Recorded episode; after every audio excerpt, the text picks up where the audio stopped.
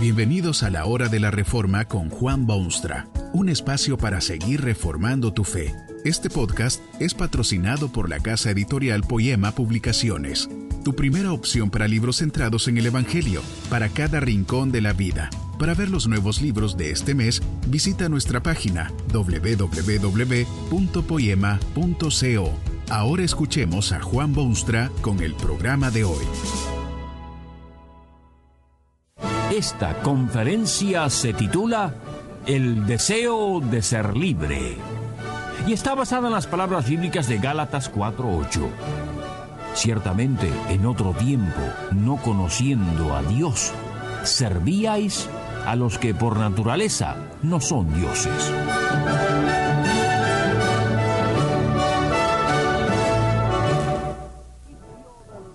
Al servicio del rey o bajo las órdenes del rey era el grito de los mosqueteros del rey de Francia en las novelas de Alejandro Dumas.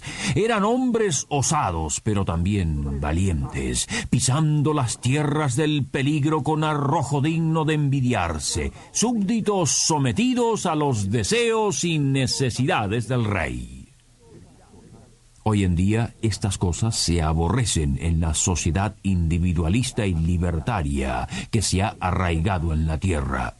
Un espíritu de falsa libertad y mentada independencia gobierna las almas, mentes y vidas de los hombres.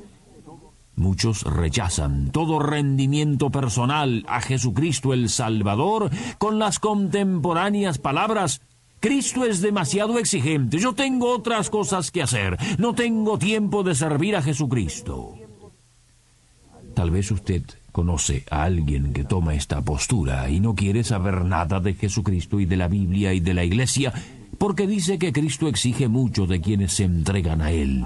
Eh, con esas ideas arraigadas en su mente, tal persona se mantiene alejada de la salvación, sigue sus pasos hacia la vasta eternidad y sigue en senderos escabrosos y sigue en peligro de muerte, una muerte que es eterna no quiere saber nada de Jesucristo porque es demasiado exigente. Tiene razón, muchísima razón. Jesucristo exige muchísimo. Tal vez es cierto que exige mucho más de lo que usted quiere darle. Imagínese que en cierta oportunidad este Cristo dijo que si alguien ama a su padre y a su madre y hermanos y hermanas más que a él, no puede ser su discípulo. En otra ocasión habló de sus seguidores y dijo que debían tomar su cruz al seguirle. Esto de tomar la cruz o llevar una cruz ha sido siempre señal de sumisión, de entrega, de sufrimiento y de servicio. No cabe la menor duda que Jesucristo demanda muchísimo de quienes desean ir en pos de Él y ser sus discípulos. En efecto, lo demanda todo, el ser, las manos y los pies, el nombre y la fortuna y el futuro. Pero debe usted calmarse un poquito. Tiene, tiene usted razón que Cristo es sumamente exigente y también es cierto, ciertísimo, ese deseo suyo de ser libre. Usted no quiere ser esclavo de nadie, quiere ser el amo absoluto de sus actos y derechos y aspiraciones. Nada podría ser más humano ni más corriente. Pero tranquilícese usted un momento y reflexione sobre las realidades de su existencia. ¿Sabía usted, por ejemplo, que es usted ya, ahora mismo, un esclavo? Sí, señor, tal como ha oído, un esclavo pese al inapagable deseo suyo de ser libre, se ha rendido usted y le han puesto pesadas cadenas en sus muñecas y un cepo en los pies. Resulta curiosamente fácil para el hombre engañarse a sí mismo con toda clase de cuentos y fantasías y sueños e imaginaciones. Una de las fantasías más extraordinarias de cuantas han surgido en el mundo es la de aquellos que honestamente creen que son libres y que quieren conservar su libertad. Dicen que son independientes y que a nadie le deben nada. Ellos no son siervos de nadie y se declaran en voz alta como seres libres, libre pensadores, libre hacedores y libre, libre, libre. La verdad es que tal cosa no es posible, salvo en la ingenua imaginación de quienes poco entienden de la realidad humana. ¿Libre el hombre de hoy de este mundo de la sociedad contemporánea? Le es orgánicamente imposible. El hombre es criatura y en virtud de su creación es por naturaleza y hechura y esencia esclavo y siervo y súbdito. Usted puede rebelarse contra esta realidad, pero tal ejercicio es como el perro galgo que dice que no puede correr. En vista de que el hombre ha sido creado por Dios y en vista de su obvia naturaleza, el hombre es esencialmente religioso y todo lo que hace tiene motivos e incentivos religiosos y todo lo que hace lo ofrece al Dios a quien sirve con todo su ser. Es uno de los más lamentables errores del mundo actual, eso de que es posible vivir una gran parte de la vida humana en forma neutral, como si nada tuviese que ver con lo religioso, con el espíritu, con el Dios que se ha seleccionado. Es por esta razón que el apóstol Pablo, cuando escribía a los cristianos de su tiempo, les decía cosas como esta. Ciertamente, en otro tiempo, no conociendo a Dios, servíais a los que por naturaleza no son dioses. ¿Cree usted que antes de ser alcanzados por la mano soberana de Dios, aquellos Gálatas eran hombres libres, total y personalmente independientes? Tal opinión solo puede basarse en una visión torcida de la realidad humana. La verdad incontrovertible es que si usted no sirve a Jesucristo como su Salvador y Señor, por fuerza e inescapablemente tiene que servir a algún otro amo, rey, fuerza o soberano. Usted, que quiere ser libre y permanecer independiente, ¿de quién es usted siervo o servidor?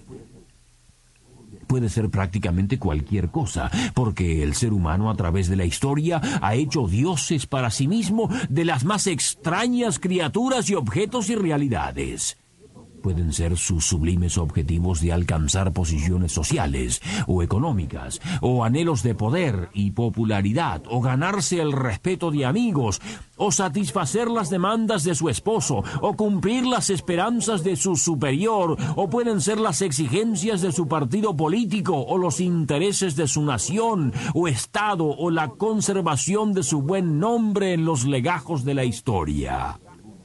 No cabe duda alguna que usted adora y sirve y obedece a algo o alguien en su vida. Esto solo sirve para hacerle ver que, piense usted lo que piense sobre el deseo de ser libre, el hombre es ya esclavo.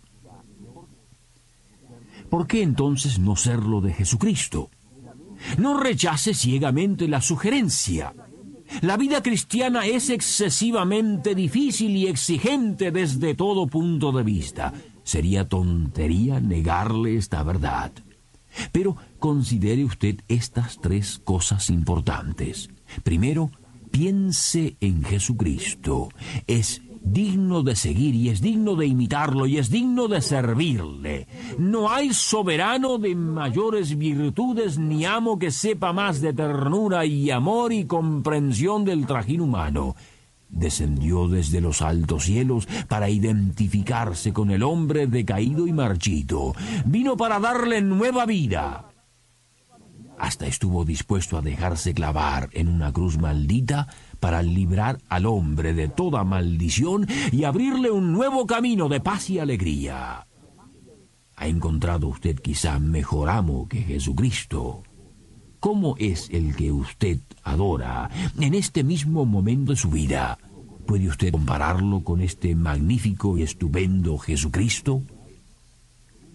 Piense, en segundo lugar, en la enorme satisfacción que encontrará en ser Jesucristo. Por primera vez en su vida hará usted lo que Dios quiso siempre que usted hiciese. Ahora, bueno, usted cree que vive para sí mismo, para cumplir sus deseos, para disfrutar lo que cree usted es su absoluta libertad. Pero, francamente, ¿qué satisfacción o alegría le ha traído a usted marchar por tal sendero? Al volverse de su camino y servir a Cristo, usted sentirá una paz indescriptible y un gozo interminable, porque estará haciendo al fin lo que el hombre está destinado a hacer.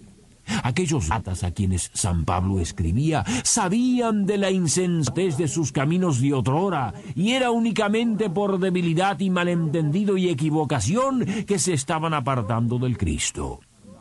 Miles y millones están dejando las tinieblas de sus vidas, atraídos por la luz irresistible del Hijo de Dios, pero muy pocos de quienes llegan a conocer esos cálidos rayos los abandonan luego. Es que la inmensa satisfacción servir al Cristo soberano produce tal paz que eso sí que es vida que bien vale vivirse.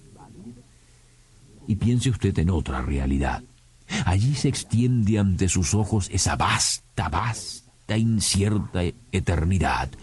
Usted dirige sus pasos hacia ella. Usted es una persona que fue creada con potencial de eternidad. Es mucho más que un animal o un árbol centenario. La pregunta que usted debe hacerse es esta. ¿Qué será en esa eternidad? Jesús le exige total devoción, servicio de tiempo completo, lo demanda todo, pero ¿Qué será de su vecino que desea ser libre y se niega a rendirse al Cristo? ¿Qué será de su amigo y de su hija y de su marido y de su representante y de su alcalde y de su presidente? El hombre es por naturaleza esclavo, pero esto es lo que decía Pablo a los cristianos de Galacia. Así ya no eres esclavo, sino hijo. Y si hijo también heredero de Dios por medio de Cristo. Que este mensaje nos ayude en el proceso de reforma continua según la palabra de Dios. Si quieres profundizar en la exposición bíblica, puedes buscar más recursos en www.poema.co. Allí encontrarás libros que te ayuden a entender la palabra de Dios y aplicarla a tu vida. Poema, el Evangelio para cada rincón de la vida. Nos vemos en el próximo episodio de La Hora de la Reforma con Juan Bonstra.